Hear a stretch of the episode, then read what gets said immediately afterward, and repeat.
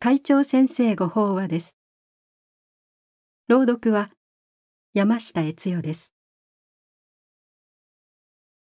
会長法話させていただく二羽の日光立正厚生会会長無限のつながりの中で今月のテーマである「させていただく」について仏教の特進者として知られる工学博士の森正弘先生が次のようにおっしゃっています。仏教では「させていただく」という受け止め方をするがそれは何事も自分の力だけではできないからである。今を生きていく力六原光。教育評論者官。例えば自分の力で立っていると思っている人も実は大地の支えや重力があるからであって。何をするにしても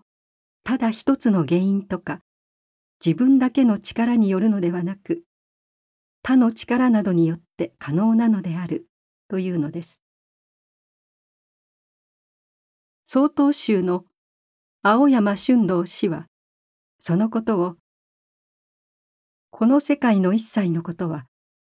どんな小さなことも漏れることなくぶっ続きに相関わり合って存在する。泥があるから花は咲く。幻冬者観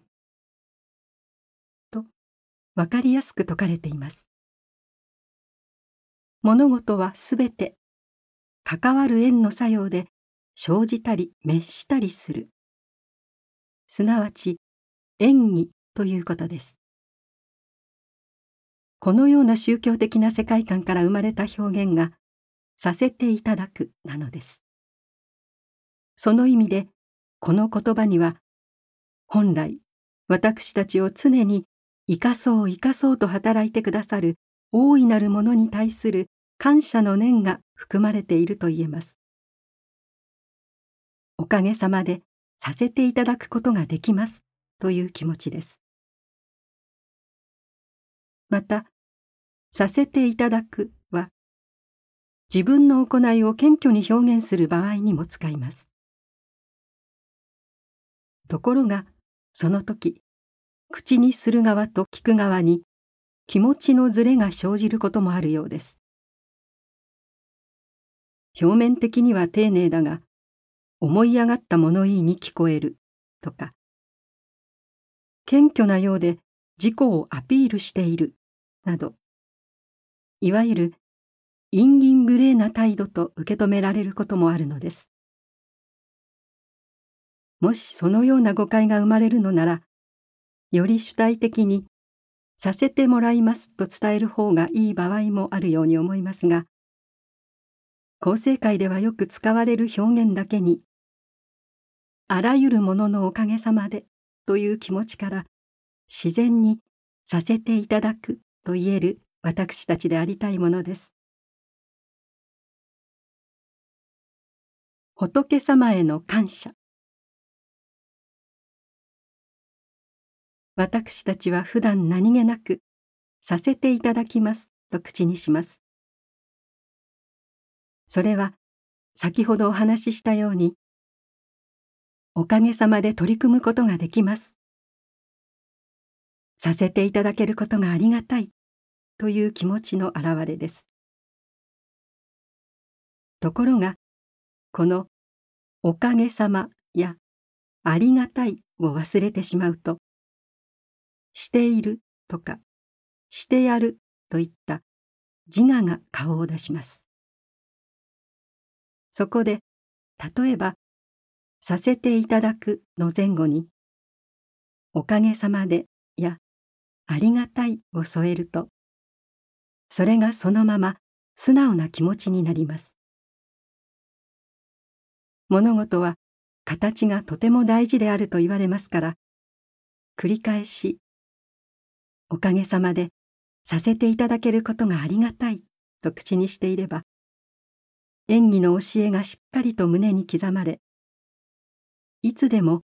心からそう言えるようになるのではないでしょうか。理想を言うとそうなれば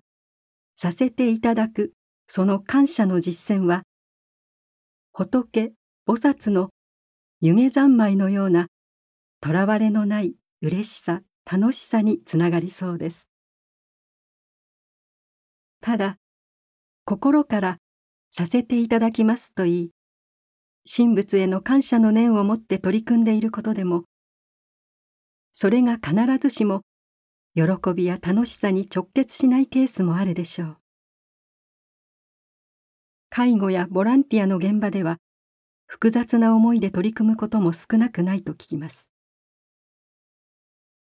ですからその中でつらい嫌だと。弱音や愚痴を吐きたくなる時があるのも自然なことです。だからこそ信仰を持つ私たちは日頃の生活の中で仏様への帰依の念を養い大いなるものに生かされている自分なのだという自覚と感謝に目覚めることが大事なのだと思います。以上で厚生平成29年5月号。会長先生ご法話の朗読を終了させていただきます。